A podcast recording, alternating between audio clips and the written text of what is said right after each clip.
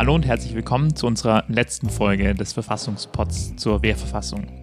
In Teil 1 ging es um die Frage, wie die Wehrverfassung in den 50er Jahren in das Grundgesetz gekommen ist, um Artikel 87a und die Landes- und Bündnisverteidigung.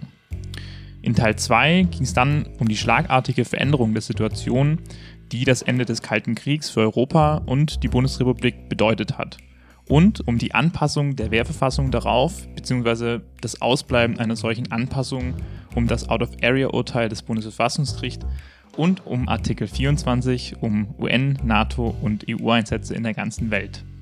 Und in diesem letzten Teil wollen wir über die Gegenwart reden und über die Zukunft. Wo stehen wir? Was wäre zu tun? Was heißt eigentlich normativer Rahmen? Ist es nicht doch vielleicht vielmehr so, dass die Exekutive, was den Einsatz der Bundeswehr im Ausland betrifft, doch eigentlich machen kann, was sie politisch für richtig hält? Wenn man die Geschichte der Bundesrepublik Revue passieren lässt, dann kann man schon den Eindruck bekommen, so richtig Grenzen hat die Verfassung der Regierung, was Militäreinsätze betrifft, bisher nicht gesetzt. Und wenn das so ist, was heißt es? Stimmt mit unserer Wehrverfassung etwas nicht? Und wenn ja, wie könnte man sie besser machen? Oder würde man mit der Erwartung, dass das Grundgesetz die Regierung bei ihren militärischen Entscheidungen sozusagen anleiten oder zumindest für eine starke rechtliche Kontrolle sorgen könnte oder müsste, die Verfassung heillos überfordern? Darüber haben wir mit Wissenschaftlerinnen und Expertinnen gesprochen und was die uns gesagt haben, hören Sie in dieser Folge. Bevor wir damit starten, noch die Bitte, uns finanzielle Unterstützung zu geben auf Steady. Das ist die Plattform, die wir dafür nutzen. Sie können natürlich auch eine Direktüberweisung machen oder über PayPal. Das finden wir auch alles toll. Aber wenn Sie über Steady uns äh, unterstützen, ähm, dann hilft uns das am meisten. Den Link dazu finden Sie in den Show Notes.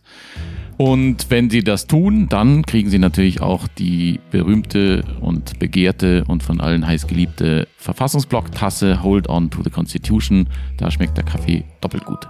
Bis gleich.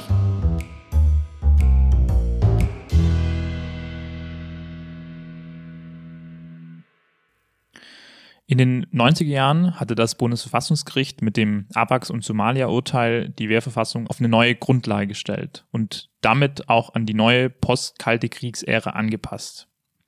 In dieser neuen Ära, so die Erwartung, würden Systeme gegenseitiger kollektiver Sicherheit für Frieden sorgen. Also die Vereinten Nationen mit ihrem Sicherheitsrat, der nicht länger durch das Veto der Sowjetunion und China blockiert wäre. An solchen Systemen teilzunehmen erlaubt nicht nur das Völkerrecht, sondern auch das Verfassungsrecht. Und diesen Gleichlauf zwischen beidem hatte das Bundesverfassungsgericht mit seiner Out-of-Area-Rechtsprechung hergestellt. Die Bundeswehr würde also an Friedensmissionen mit UN-Mandat in der ganzen Welt teilnehmen. Also nicht mehr nur Landes- und Bündnisverteidigung nach Artikel 87a, aber dafür mit einer soliden verfassungsrechtlichen Grundlage in Artikel 24.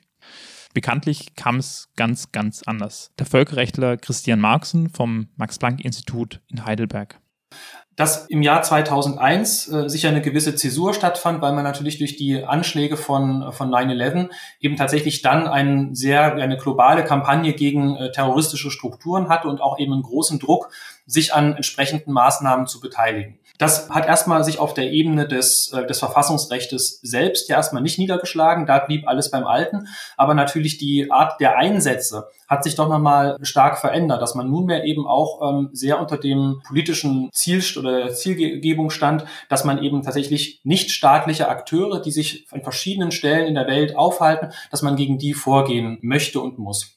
Das wirft in erster Linie auch erstmal völkerrechtliche Fragen auf und dann damit eben auch die, wie ich finde, häufig doch unterbelichtete Frage, wie man eigentlich mit völkerrechtlichen Fragen im Prozess der Entscheidung über Auslandseinsätze der Bundeswehr ähm, umgeht. Völkerrechtlich ist da natürlich problematisch, dass man hier diesen Gesichtspunkt der Selbstverteidigung äh, gegen nichtstaatliche Akteure hat. Das ist eine Frage, die ist äh, völkerrechtlich äh, sehr umstritten haben, hat sich da in den letzten Jahrzehnten viel gewandelt. Aber es ist keineswegs so, dass es vollkommen ähm, völkerrechtlich klar wäre, dass ein solcher Einsatz zulässig ist. Und das wirft natürlich dann auch die Frage auf, wie soll sich eigentlich die, äh, die Bundesrepublik Deutschland im Hinblick auf solche Einsätze verhalten.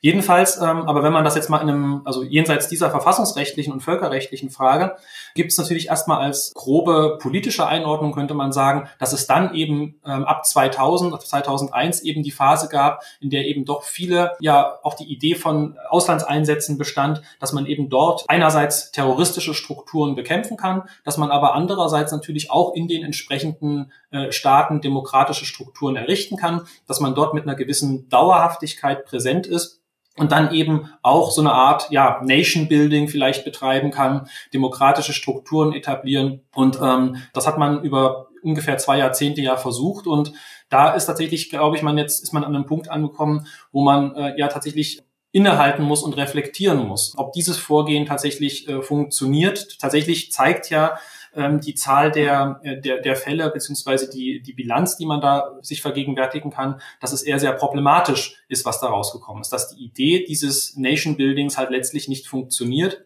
die äh, Situation, also weder im Irak noch in Afghanistan noch in, äh, in Libyen hat man irgendeine Art von stabilisierte Staatsstrukturen, die wirklich ähm, verlässlich wären, sondern natürlich jetzt eben in Afghanistan insbesondere auch das, das Desaster, dass dann letztlich die Taliban, die man äh, vor über 20 Jahren vertrieben hat, eben wieder die Macht übernommen haben.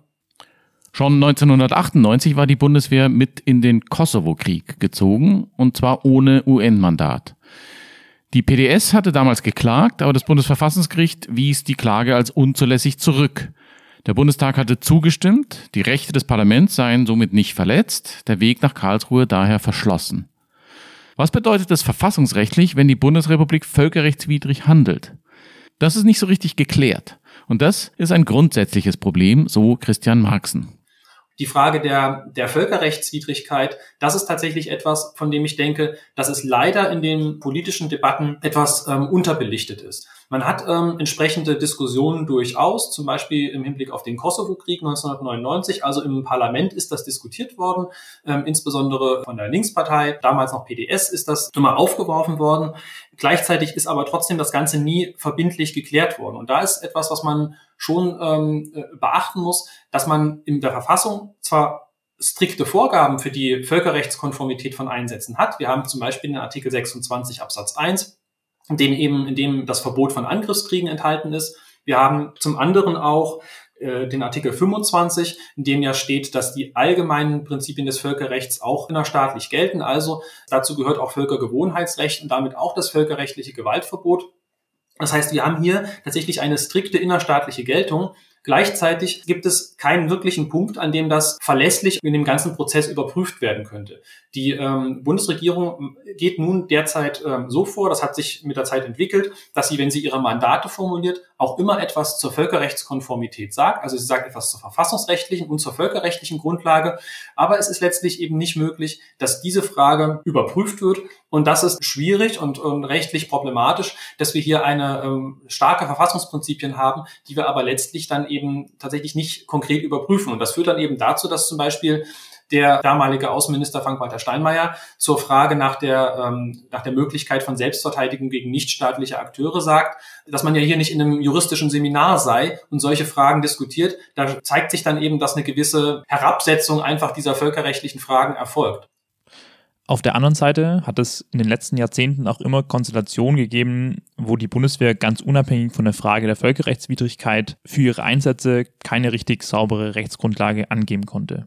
Dazu Christian Marxen. Wir hatten ja jetzt in der Vergangenheit mehrere Fälle, in denen es um diese Evakuierungsmaßnahmen ging. Wir hatten das 1997 aus Albanien, dann nochmal ähm, Evakuierung aus Libyen und jetzt natürlich auch wieder aus Afghanistan. Das sind also Konstellationen, mit denen man derzeit rechnen muss und die auch in Zukunft, glaube ich, weiterhin problematisch sein werden. Und da haben wir tatsächlich das Problem, dass wir zum Beispiel für diese Situationen keine verfassungsrechtliche Grundlage haben, wiewohl man natürlich einfach jetzt normativ betrachtet sagt, wenn die Bundeswehr kommt und hier eben ähm, ganz gezielt und punktuell einzelne äh, Personen retten möchte, dass das erstmal etwas ist, was erstmal normativ sinnvoll scheint, gleichzeitig die Verfassung dafür den Rahmen nicht gibt. Der einzige Ankerpunkt dafür könnte sein, dass man hier an den Begriff der Verteidigung ansetzt, Artikel 87a, also Einsatz zur Verteidigung, hat dann aber das Problem, dass man hier eine sogenannte Personalverteidigung hätte und das wirft die schwierige Frage auf, ob man wirklich ernsthaft annehmen kann, dass die Bundesrepublik Deutschland verteidigt wird, wenn man ähm, einzelne Individuen rettet. Das ist tatsächlich eine sehr eine schwierige Annahme und wird wohl den Verteidigungsbegriff ähm, überstrapazieren. Das heißt, hier ist eigentlich ähm, erheblicher Nachbesserungsbedarf auch gegeben, was die Einsatzgrundlagen betrifft. Und das ist eigentlich sehr schwierig, dass man da auch die, die Bundeswehr auch letztlich in einem, ähm, in einem rechtlichen Vakuum lässt. Ähm, und das Vakuum erhält man eben dann unter anderem auch dadurch aufrecht, dass es eben auch keine Verfahren gibt, in denen das Ganze eben überprüft werden kann. In der Tat hatte das Bundesverfassungsgericht 2015 über einen solchen Personenrettungseinsatz der Bundeswehr im Libyenkrieg 2011 zu urteilen, dem der Bundestag zuvor nicht zugestimmt hatte. Karlsruhe fand das im Ergebnis trotzdem in Ordnung. Bei Gefahr im Verzug könne die Regierung den Einsatz auch selbst beschließen, nur müsse der Bundestag dann umgehend zustimmen, damit der Einsatz fortgesetzt werden kann. Zu der Frage, ob es für solche Personenrettungseinsätze im Grundgesetz überhaupt eine Rechtsgrundlage gibt, äußerte sich das Bundesverfassungsgericht nicht. Das Problem ist ein verfassungsrechtliches, nicht unbedingt ein völkerrechtliches, so Heike Krieger von der Freien Universität Berlin. Sie weisen zu Recht auf dieses Problem der Rettung eigener Staatsangehöriger hin. Das äh, war ja zum Beispiel eine Frage im Libyen-Einsatz oder jetzt auch in Afghanistan. In welchem Umfang ist das völkerrechtlich zulässig? Es gibt schon eine äh, sehr verbreitete Ansicht, die sagt, die Rettung eigener Staatsangehöriger ist als spezifische Ausnahme zum Gewaltverbot zulässig. Aber auch das ist nicht unumstritten und wir kommen dann eben wieder in, in diese Grauzonen, sagen wir mal. Das Bundesverfassungsgericht, und das bringt uns eigentlich auch schon in Richtung dieser ähm, Reformdiskussion ein Stück weit, ähm, das Bundesverfassungsgericht ähm, war bislang sehr zurückhaltend, sich über die Völkerrechtmäßigkeit oder Widrigkeit von Einsätzen zu äußern.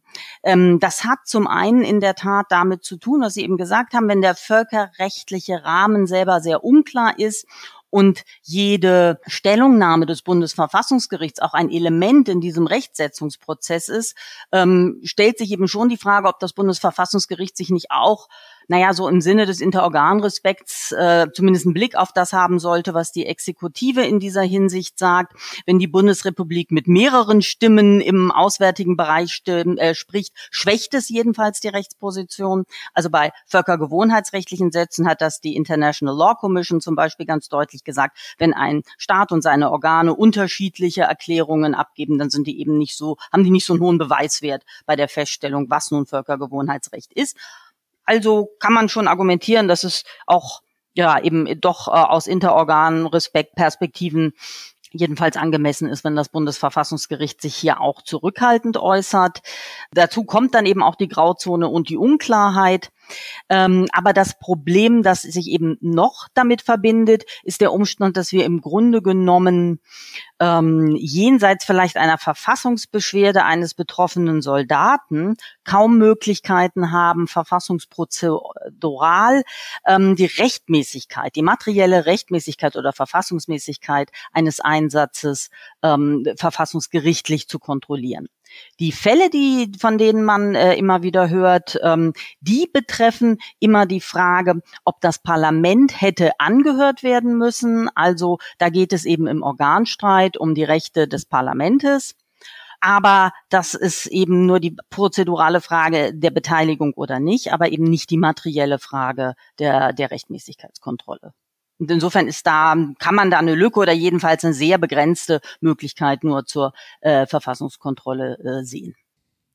Das Bundesverfassungsgericht will und kann vielleicht also gar nicht die Verantwortung dafür übernehmen, eine umfassende Kontrolle der Rechtmäßigkeit von Bundeswehreinsätzen durchzuführen. Und genau da liegt für Christian Marxen das zentrale Problem. Genau, also ich denke, dass das, ähm, wenn man jetzt darüber nachdenkt, wie man diese Wehrverfassung ähm, äh, gestalten sollte, dass das zumindest ein Baustein wäre. Also das ist kein, kein Allheilmittel selbstverständlich.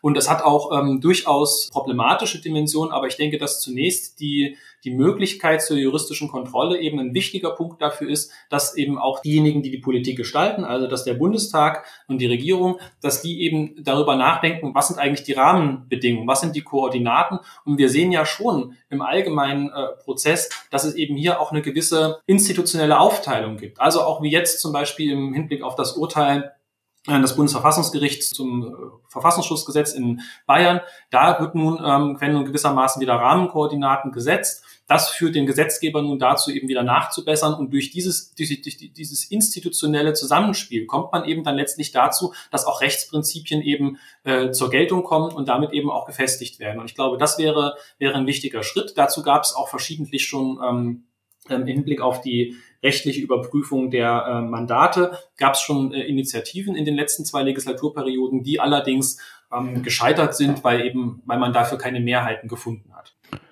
Andere, wie der Kölner Staatsrechtsprofessor Christoph Schönberger, sind da sehr viel skeptischer. Das finde ich ist, ist tatsächlich eine rechtspolitische Frage. Ich bin aber eben nicht ganz sicher, ob wir dem Bundesverfassungsgericht damit einen guten Dienst erweisen, indem wir es sozusagen ja viel stärker dann in die inhaltliche Beurteilung von Auslandseinsätzen und auch noch in die äh, sozusagen inhaltliche, in den inhaltlichen Versuch häufig dunkle und nicht ganz klare völkerrechtliche Maßstäbe jetzt in deutsches Verfassungsrecht zu verwandeln, äh, ob wir ihm also einen guten Dienst darin tun, dass ihm diese Aufgabe an, ähm, anträgt. Man muss ja überlegen, was passiert. Ähm, das Bundesverfassungsgericht wird also jetzt auf einmal zur inhaltlichen Beurteilung von Militäreinsätzen genötigt. Das wird es im Moment im weitesten Rahmen ja nicht. Also es gibt letzte, letzte Anforderungen natürlich. Es war immer klar, dass es irgendwie auch nicht ganz isoliert erfolgen soll. Es war nie ganz klar, in welcher Art von äh, sozusagen internationaler Einbindung die Einsätze erfolgen müssen. Da gibt's ja tatsächlich auch Unsicherheiten. Ne? Also was sind eigentlich genau NATO-Einsätze oder was sind Einsätze im Rahmen der UNO? Da, da gibt's natürlich vielerlei äh, Probleme. Aber jedenfalls so ein Vorbehalt, dass das irgendwie im internationalen Zusammenhang erfolgen muss, ist ja, ist ja den Entscheidungen des Bundesverfassungsgerichts durchaus zu entnehmen. Hm?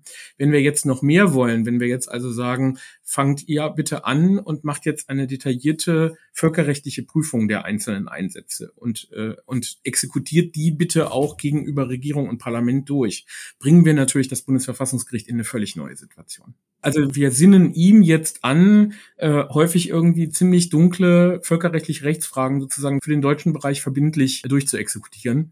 Da, also wäre ich jetzt rechtspolitisch sehr vorsichtig, ob ich das wünschen würde. Und dieses Problem, das hält Christian Marx für lösbar. Und das Gegenargument, das ist tatsächlich auch gewichtig. Man muss sich auch überlegen, inwiefern man nun ähm, die politischen Entscheidungen natürlich unter die äh, Kontrolle der, äh, des Bundesverfassungsgerichts stellen möchte. Man hat da Angst nun vor einem gewissermaßen einem Mikromanagement durch das Bundesverfassungsgericht, was kleinteilige Vorgaben für die Außenpolitik geben könnte oder vielleicht sogar dann einfach die völkerrechtlichen Positionen der Bundesrepublik im Detail bestimmen könnte. Und das ist natürlich nun tatsächlich nichts, was ähm, wünschenswert wäre oder wo das Bundesverfassungsgericht tatsächlich berufen wäre, nun tatsächlich genau zu bestimmen, wie das Völkerrecht ist. Also das ist sicher nicht die Rolle. Aber man muss schon auch sagen, dass zumindest einen bestimmten Rahmen abzustecken dafür. Das wäre wichtig und ähm, dafür ist das Bundesverfassungsgericht nach ähm, der Verfassung letztlich auch berufen. Da zum Beispiel im Hinblick auf die Bestimmung danach, ob eben Normen des Völkergewohnheitsrechts zum Beispiel, ob sie überhaupt bestehen, ob sie Bestandteil des Verfassungsrechts sind nach Artikel 25. Dafür ist nun gerade auch nach der Verfassung in Artikel 100 das Bundesverfassungsgericht zuständig. Aber ob sich die Frage nach der völkerrechtlichen Zulässigkeit eines Einsatzes immer von Karlsruhe aus klar und gerichtsförmig entscheiden lässt, das ist genau der springende Punkt, sagt Caroline Moser vom Max-Planck-Institut für Völkerrecht in Heidelberg. Also die Regierung äh, entscheidet es und dann wird es nach Karlsruhe gespielt und nicht alle, aber viele erwarten dann, dass Karlsruhe hier eine völkerrechtliche Entscheidung fällt, die dann ganz klar ist, die aber scheinbar alle anderen Staaten auf der Welt so irgendwie noch nicht ganz verstanden haben, weil sonst hätten sie sie ja äh, klar und deutlich gesagt. Und das sehe ich sehr kritisch. Das Gericht in Karlsruhe kann dann eine Momentaufnahme machen und kann sich unterschiedliche Argumente angucken und kann dann sagen, angesichts der aktuellen Faktenlage könnte das so und so ausfallen. Aber ich glaube, die Annahme, dass man den Ball nach Karlsruhe spielt und Karlsruhe dann sagt, aber im Lichte all dieser Vorschriften ist es völkerrechtlich so. Also wenn das so klar wäre, dann hätten das doch alle anderen Länder auch schon lang so begriffen und hätten dann gesagt, es ist völkerrechtlich gedeckt oder auch nicht. Und ich glaube, davon muss man sich in Deutschland eben auch lösen, dass es auf manche dieser Fragen, die völkerrechtlich so vielleicht nicht vorgesehen sind, aber deswegen nicht unbedingt völkerrechtlich nicht konform sind, dass es auf die nicht unbedingt eine abschließende Antwort gibt und schon gar keine gerichtliche. Das ist, glaube ich, immer noch sehr an, nur eine Annahme in Deutschland. Also es gibt ja auch die Bestrebung, oder gab die Bestrebungen der grünen Bundestagsfraktion, dass man die Völkerrechtskonformität von Auslandseinsätzen nochmal vom Verfassungsgericht überprüfen lassen kann. Und ich sehe das sehr kritisch aus zwei Gründen. Zum einen, wenn ich glaube, dass es das Demokratieprinzip aushebelt. Also es ist ja verfassungsrechtlich so vorgesehen, dass das Parlament abstimmt. Und das Parlament hat in seiner Prüfung ja auch auf die Völkerrechtskonformität zu achten. Das ist ja ganz klar gegeben. Und wenn also die demokratisch legitimierten Volksvertreter finden, dass das jetzt aber so ist, dann finde ich das sehr problematisch, dass es am Schluss dann nochmal ans Verfassungsgericht gespielt wird, dass dann eine Entscheidung darüber fällt. Also dann finde ich, ist es auch eine Aushebelung dessen, was wir aktuell in der Verfassung sehen. Womit wir wieder beim Parlament wären. das nach dem Willen des Bundesverfassungsgerichts die Verantwortung für die Rechtmäßigkeit von Bundeswehreinsätzen tragen soll. Das klingt ja erstmal vor allem deshalb plausibel, weil es das Demokratieprinzip verlangt, dass der Bundestag als demokratisch gewählte Vertretung des Volkes die wesentlichen Entscheidungen des Staates selbst zu fällen hat und nicht an die Regierung delegieren darf.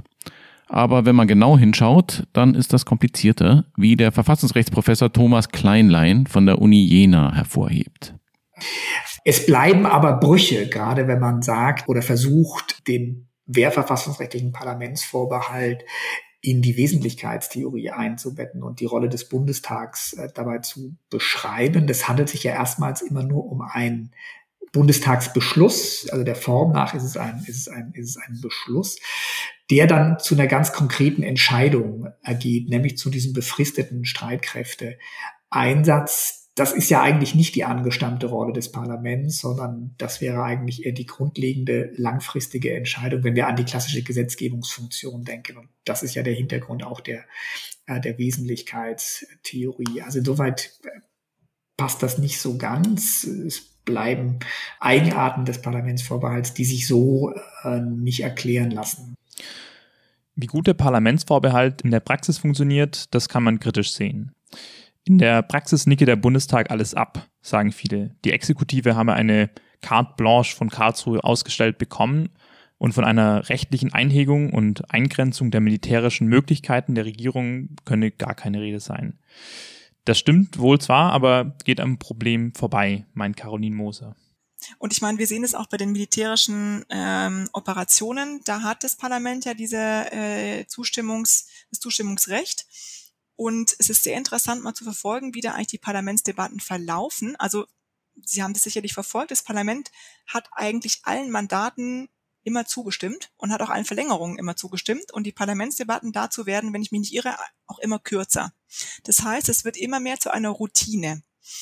Und die Idee zu sagen, das Parlament hat dann da aber eigentlich keine Mitbestimmung mehr, das stimmt nicht. Das Parlament hat scheinbar nicht mehr den Eindruck, es müsste das so ähm, diskutieren. Es hat nämlich weiterhin genau die gleichen Rechte. Also die Frage ist, finde ich, nicht so sehr, was macht die Regierung, sondern eher, was macht das Parlament aus den Prärogativen, das es eigentlich schon hat.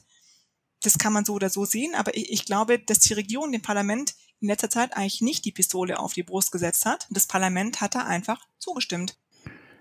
Die Vorstellung, dass sich Parlament und Regierung als zwei voneinander unabhängige Gewalten gegenüberstehen, und es die Aufgabe des Parlaments wäre, sozusagen als kontrollierendes Gegengewicht der Regierung zu fungieren, hat mit der Art und Weise, wie das Grundgesetz die Demokratie der Bundesrepublik gestaltet, nicht so viel zu tun, sagt Christoph Schönberger, Verfassungsrechtsprofessor von der Uni Köln. Mir scheint aber wichtig zu sein, zu sehen, dass das in keiner Weise noch an diese dualistische Tradition aus dem 19. Jahrhundert anknüpft, Kontrast zwischen Parlament und Regierung. Wir sind im parlamentarischen Regierungssystem. Das heißt, typischerweise wird eine Regierung, wenn sie einen Militäreinsatz will, dafür auch die Bundestagsmehrheit mobilisieren können. Selbst Gerhard Schröder mit einer schwierigen rot-grünen Koalition hat damals ja durch Verbindung mit der Vertrauensfrage sogar einen entsprechenden Beschluss noch herbeiführen können. Ähm, also die Wahrscheinlichkeit, dass der Bundestag äh, entsprechende Vorschläge der Regierung ablehnt, ist ja in unserem Grundstruktur unseres Systems sehr gering.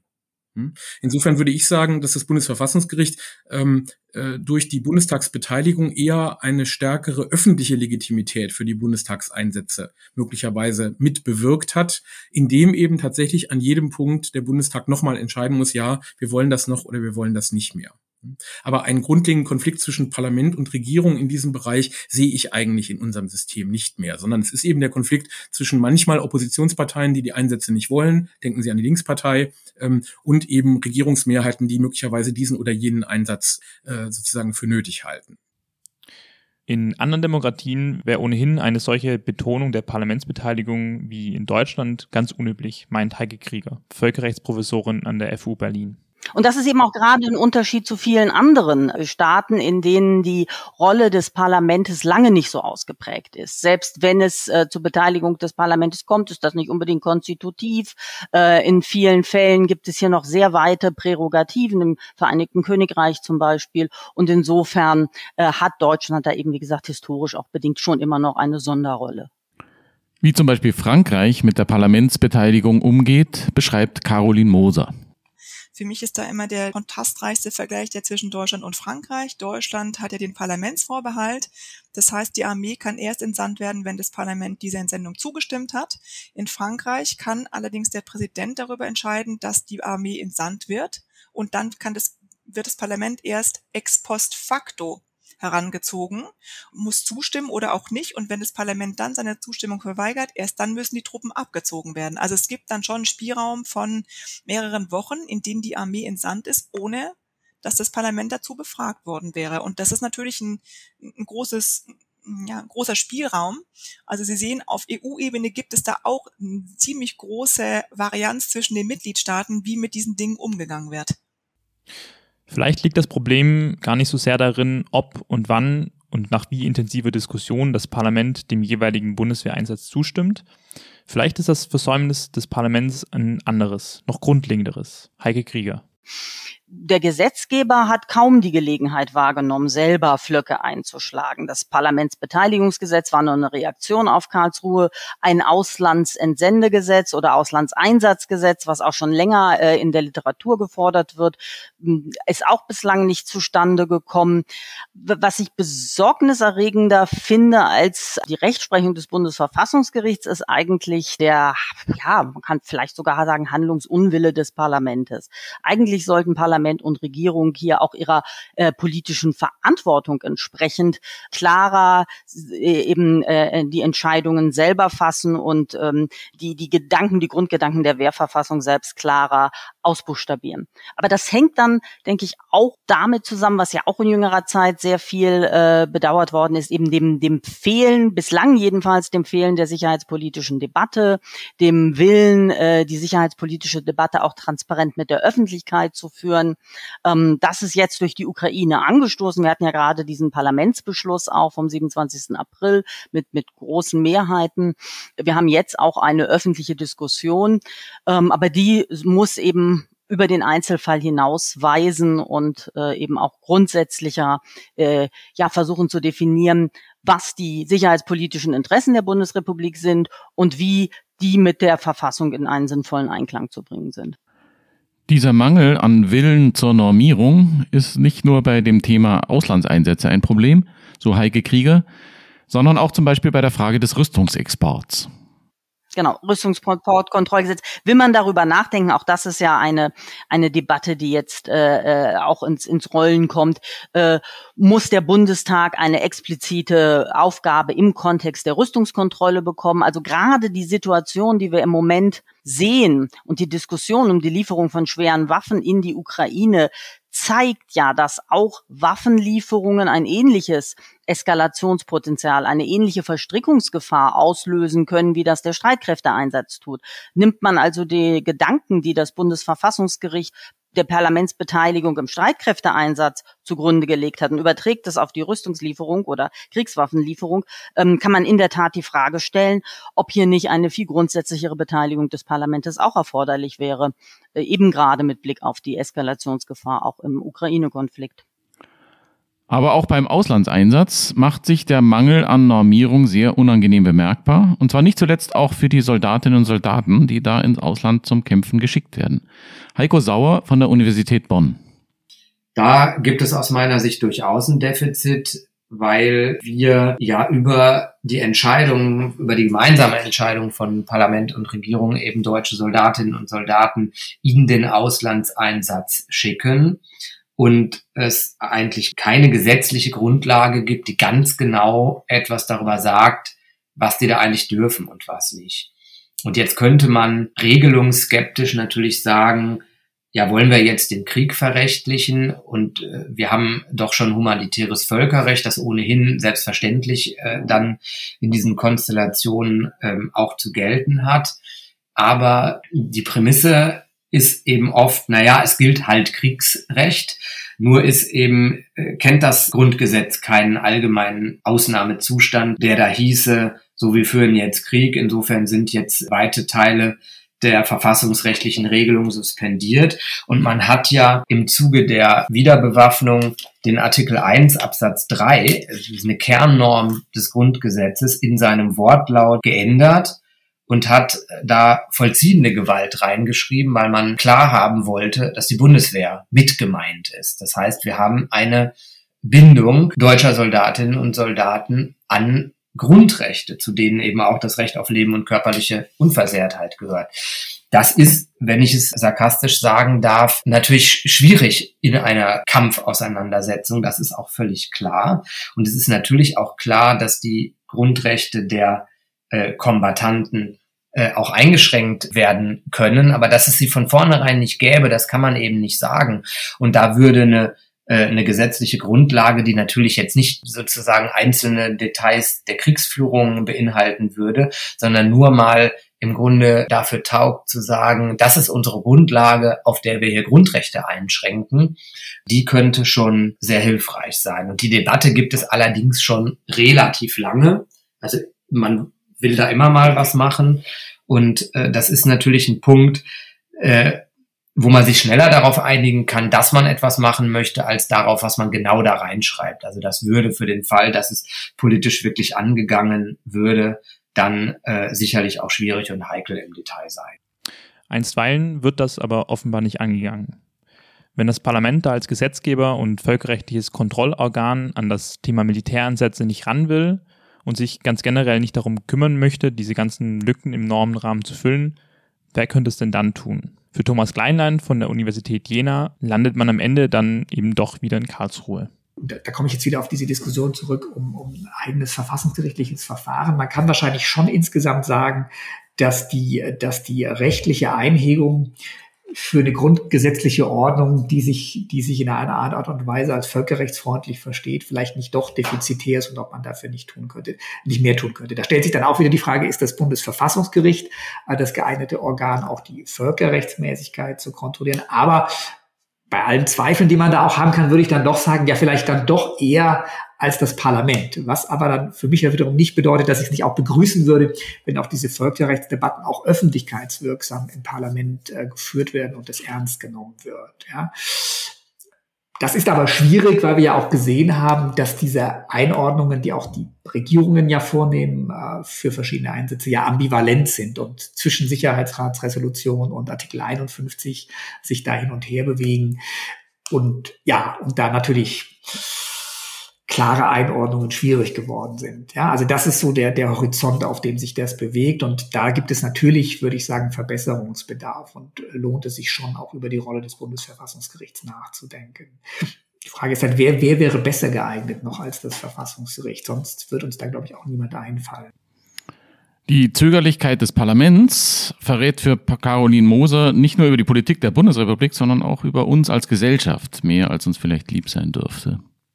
Die Frage ist aber trotzdem, welche Art von Einsätze die deutsche Armee künftig im Ausland wahrnehmen wird. Ich glaube, das ist viel eher die Diskussion. Und die ist nicht verfassungsrechtlich, sondern die ist eher gesellschaftspolitisch. Also welche Risiken sind wir eigentlich bereit hinzunehmen? Und für die Soldatinnen und Soldaten, die wir entsenden, aber gegebenenfalls auch eben, was es wiederum heißt für Deutschland selbst, wenn wir irgendwo anders kämpfen. Das kann manchen Ländern auch sehr stark missfallen. Und dann kann es auch dazu kommen, dass diese diese Gewalt oder diese Unsicherheit auch zu uns zurückschwappt über Terrorakte oder was auch immer. Und ich glaube, da ist die deutsche Gesellschaft noch nicht so weit, sich über diese Konsequenzen Gedanken zu machen. Es gab ja jetzt diese Rede, dass Deutschland eine Führungsrolle einnehmen soll ähm, in, der, in der Sicherheits- und Verteidigungspolitik. Und das bedeutet aber natürlich auch, eine Führungsrolle heißt auch sehr unangenehme Situationen. Also heißt nicht nur, dass die anderen dem folgen, sondern eben auch, dass man manchmal Situationen aushalten muss, die wirklich, wirklich nicht angenehm sind. Und ich weiß nicht, ob man dazu in Deutschland im Moment schon bereit ist. Also wir sehen ja jetzt, was das hier für ein Hickhack ist mit der Waffenlieferung an die Ukraine. Und da geht es in Anführungsstrichen nur um Waffenlieferungen. Da geht es ja noch nicht mal um den Einsatz deutscher Soldatinnen und Soldaten an diesen Waffen, und da können wir uns ja vorstellen, was das dann heißt, wenn wir in sozusagen eine neue Ära eintreten, in denen die Armee dann auch andere Aufgaben vielleicht auswärts übernimmt oder was auch immer, auf welche Art von Diskussion wir uns dann da einstellen können. Bisher haben wir über das Grundgesetz gesprochen, die Verfassung der Bundesrepublik Deutschland. Das ist aber nicht alles. Deutschland ist Mitgliedstaat der Europäischen Union und die wird sicherheitspolitisch immer aktiver und wichtiger, sowohl als Spender als auch als Adressat von verfassungsrechtlichen Normen. Auch die EU ist ein System gegenseitiger kollektiver Sicherheit, wie das Bundesverfassungsgericht im Zusammenhang mit dem ISIS-Einsatz in Syrien festgestellt hat. Darüber haben wir in Teil 2 schon kurz gesprochen. Und im Ukraine-Konflikt wird immer klarer, dass es auf die EU als Militärbündnis in der Zukunft entscheidend ankommen wird. Nur gibt die EU-Verfassung, also die Verträge, das überhaupt her? Das ist tatsächlich ein bisschen unklar und dazu erzählt Caroline Moser etwas mehr. Und vielleicht noch zur EU-Ebene, wenn ich noch darf. Vor etwa einem Monat habe ich an einem Workshop teilgenommen, da ging es um die strategische Autonomie der EU. Das ist ja jetzt ein Begriff, der sehr oft verwendet wird, ähm, schon vor dem Krieg in der Ukraine, aber jetzt umso mehr, wenn man eben feststellt, so autonom ist die EU eigentlich überhaupt nicht in Militärfragen. Und da war auch eine sehr hohe EU-Beamtin und die sagte dann, ja, also wir sind jetzt am Limit des Vertragsrechts angekommen. Also sie sagte, we reach the limits of the treaties. Und selbst, also selbst wenn man die sehr kreativ auslegt und hier so ein bisschen noch aussehen und da ein bisschen ausdehnt, Fakt ist, die Verträge wurden eben nicht geschaffen, damit die EU ein vollwertiger Sicherheits- und Verteidigungsakteur ist. Es steht ja auch immer überall drin, man arbeitet darauf hin, dass es zu einer gemeinsamen Verteidigungspolitik kommt, gegebenenfalls in einer gemeinsamen Armee. Also so ist noch der Wortlaut im Primärrecht. Und das ist, wird der EU jetzt ein bisschen auch zum Verhängnis. Also es ist nicht klar geregelt, wie das eigentlich ist mit der Finanzierung von Verteidigungsaktivitäten. Ähm, es gibt jetzt diesen Europäischen Verteidigungsfonds, der industrielle Projekte fördert. Und jetzt haben wir diese Europäische Friedensfazilität, die dann hilft, auch Geld bereitzustellen für Waffenlieferungen. Aber das sind praktisch nur erste Lösungen für ein sehr viel größeres Problem. Und das ist nämlich, wenn wir die EU-Verteidigung breiter aufstellen, wie ist es denn institutionell genau geregelt und wie wird es auch finanziert? Und darauf gibt es, finde ich, im Moment noch nicht befriedigende Antworten. Vorhin haben wir über den Unwillen des Gesetzgebers zur Normierung gesprochen und einen solchen Mangel an Normierung gibt es eben auch auf der EU-Ebene und das hat Folgen. Caroline Moser. Jetzt beispielsweise, es wurde ja 2020 schon dieser Europäische Verteidigungsfonds aufgelegt. Und das wurde dann ähm, begründet, dass es auch eine Industriepolitik ist. Und ich finde, das ist auch überzeugend. Und in diesem Zusammenhang werden eben Rüstungs industrielle und rüstungspolitische ähm, Vorhaben gefördert.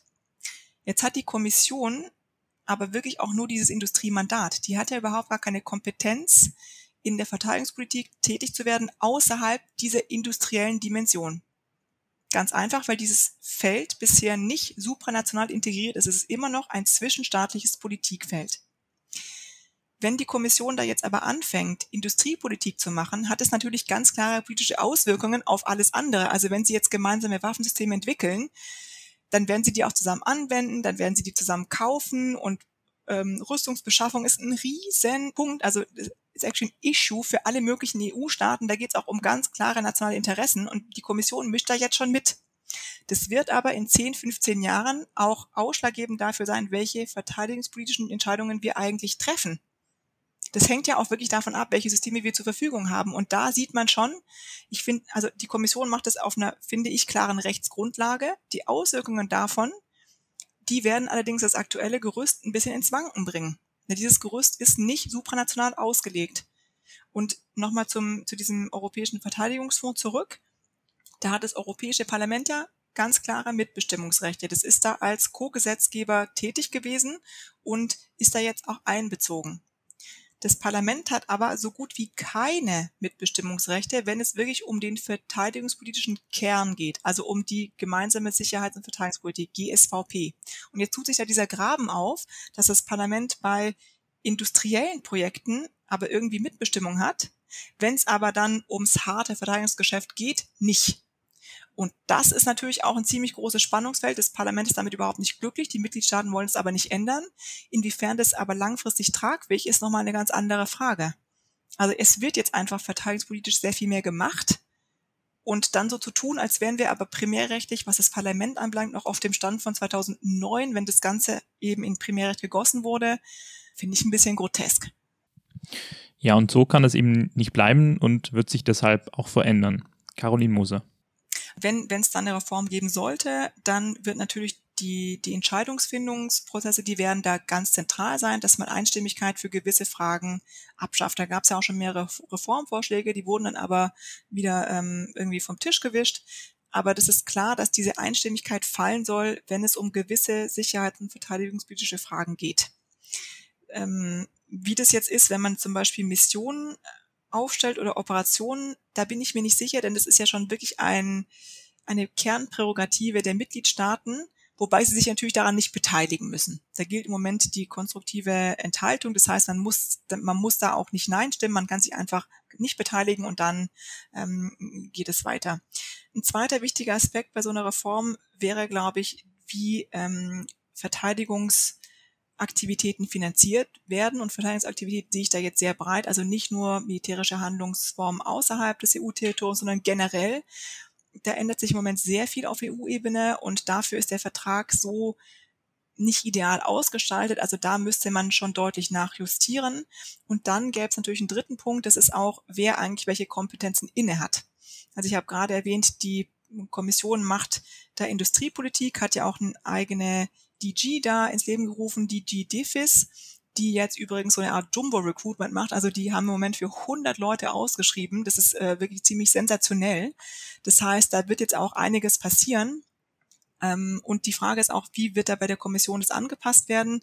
Es gab ja diesen ähm, Gipfel der Staats- und Regierungschefs ähm, im, im Lichte der Ukraine-Krise und da haben sie der Kommission übertragen, dass sie mal so eine Art Evaluierung macht dessen, wie eigentlich die verteidigungspolitische Landschaft aussieht und sie sollte sagen, was sind die größten Schwachpunkte. Und das hat sie auch gemacht und Handlungsempfehlungen rausgegeben. Das heißt, wir haben jetzt schon gesehen, dass der Rat der Kommission auch Aufgaben zuschiebt, die sie so vielleicht nicht innehat oder die der Rat der Kommission vor zehn Jahren niemals gegeben hätte. Und das wird natürlich jetzt äh, zu, zu neuen Handlungsform führen und wird, glaube ich, da die Kompetenzen verschieben. Und wenn man natürlich sagt, mehr Kommission, heißt es auch mehr Parlament. Und das sind die Knackpunkte. Und ein letzter Knackpunkt ist natürlich, wie viel Kontrolle wird ausgerückt über den Europäischen Gerichtshof in Luxemburg. Denn also der Gerichtshof hat in den letzten zehn Jahren seine Rechtsprechungskompetenz in diesem Bereich sehr, sehr stark ausgedehnt, hat sich aber bisher immer davor gescheut, über harte Fragen abzustimmen, wenn es um Militäroperationen ging. Da wurde ihm bisher auch noch nichts vorgelegt, muss man auch sagen. Und die Frage ist, was macht der Gerichtshof eigentlich, wenn die EU ihr, ihre verteidigungspolitische Dimension ausbaut? Dann ist es sehr wahrscheinlich, dass da Fälle kommen, für die der Gerichtshof primärrechtlich keine Kompetenz hat. Was macht er dann? Wird er dann davor zurückschrecken zu sagen, ich werde die aber trotzdem adjudizieren? Wird er sagen, ich werde es machen, aber mit einer gewissen Vorsicht? Ist nicht so klar.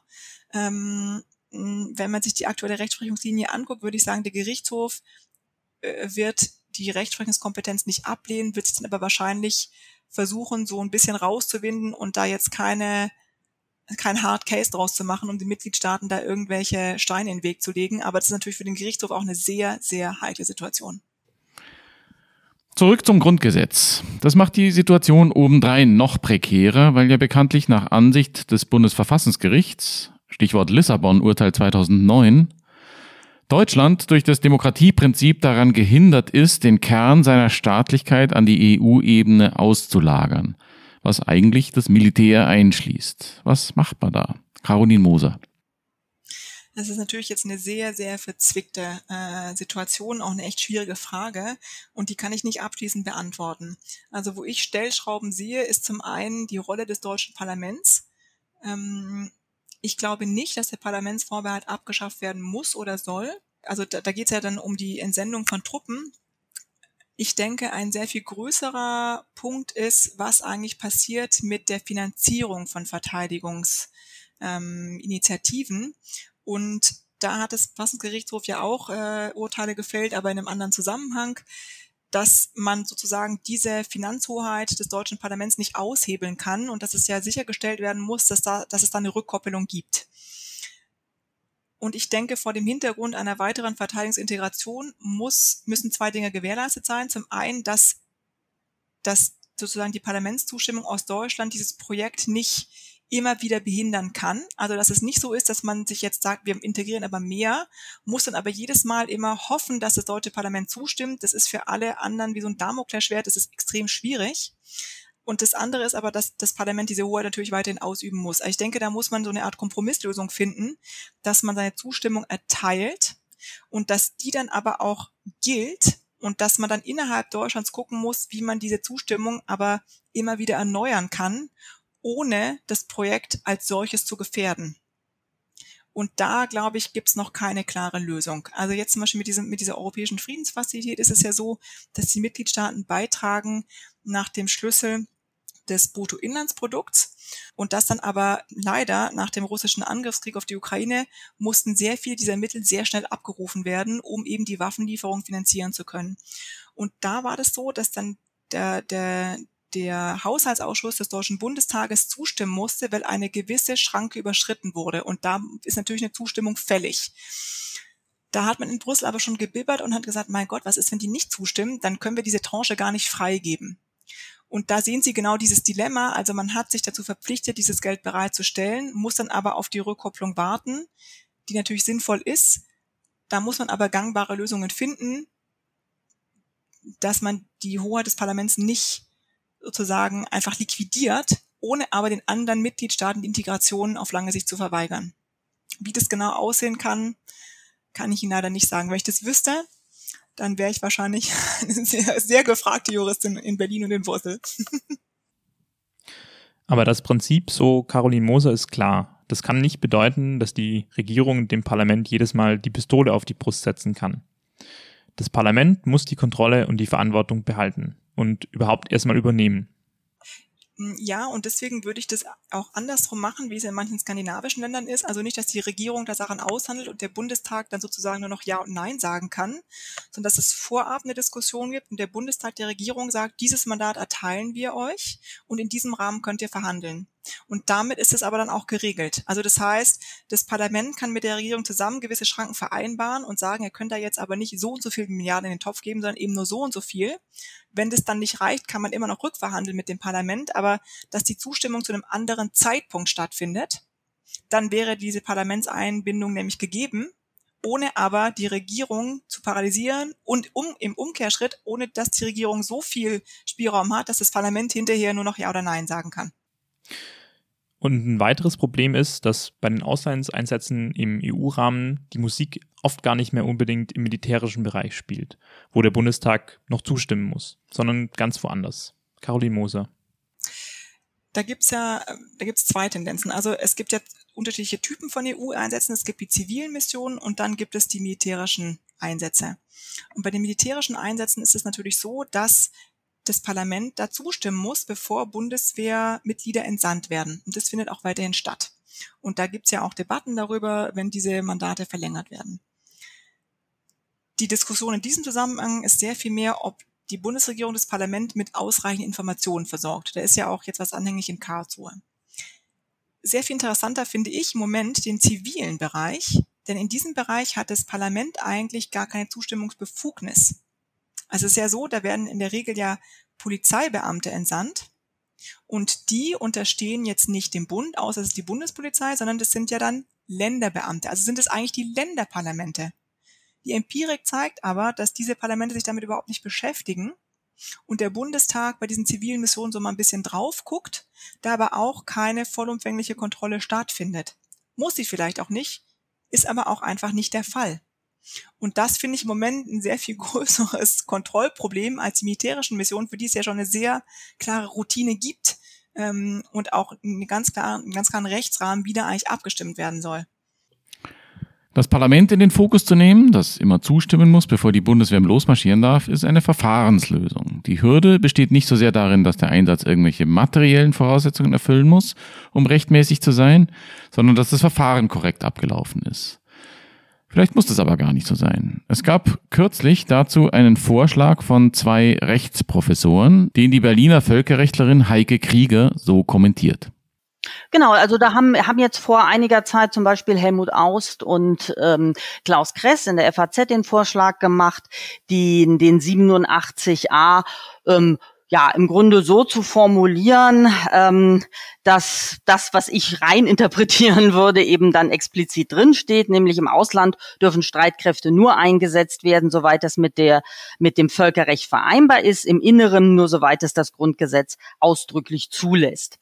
Ähm, das wäre sicher eine Klarstellung. Also das würde viele der Debatten, die wir im Moment noch führen, ähm, äh, zumindest beenden. Es würde zum Beispiel deutlich machen, dass eben die kollektive Selbstverteidigung auch auf jeden Fall zulässig ist, auch jenseits des NATO-Vertrages. Ähm, es würde doch eine klarstellende Wirkung haben für die Intervention auf Einladung oder eben für die Rettung eigener Staatsangehöriger. Ähm, durch so einen Verweis aufs Völkerrecht hätte es zugleich ähm, eben die Flexibilisierung, die man bei einer Enumeration nicht hätte. Also man könnte ja auch sagen, im Fall des Eingreifens auf Einladung, der Rettung von eigenen Staatsangehörigen. Aber das wäre, glaube ich, dann doch zu eng und zu schematisch, sondern man hat somit auch eine gewisse Flexibilisierung, die eben auch dem Wandel des Völkerrechts dann äh, Rechnung tragen würde. Auf der anderen Seite, denke ich, muss man sehen, ähm, dass trotz allem auch eine solche Reform nicht diese diese, die Rechtssicherheit bringen würde, die wir uns gerade in diesem Bereich oft erhoffen.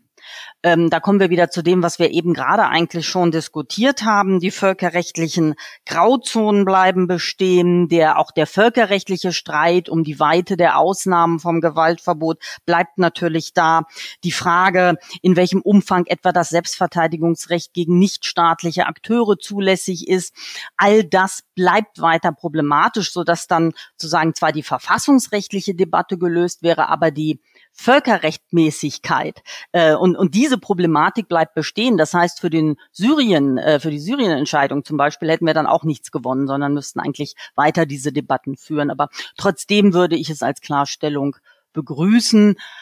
Ähm, auch um äh, Deutschland eben ja auch eine gewisse Verlässlichkeit als sicherheitspolitischem Akteur zu geben. Also wenn wir befürchten müssen, dass in den gegenwärtigen Umbruchssituationen gerade auch die Vereinten Nationen nicht mehr funktionstüchtig sind, wird vielleicht eben doch ein größeres Bedürfnis da sein, auch einmal unilateral vorgehen zu können. Und dann ist es wünschenswert, wenn die Verfassung eine klare Grundlage bietet.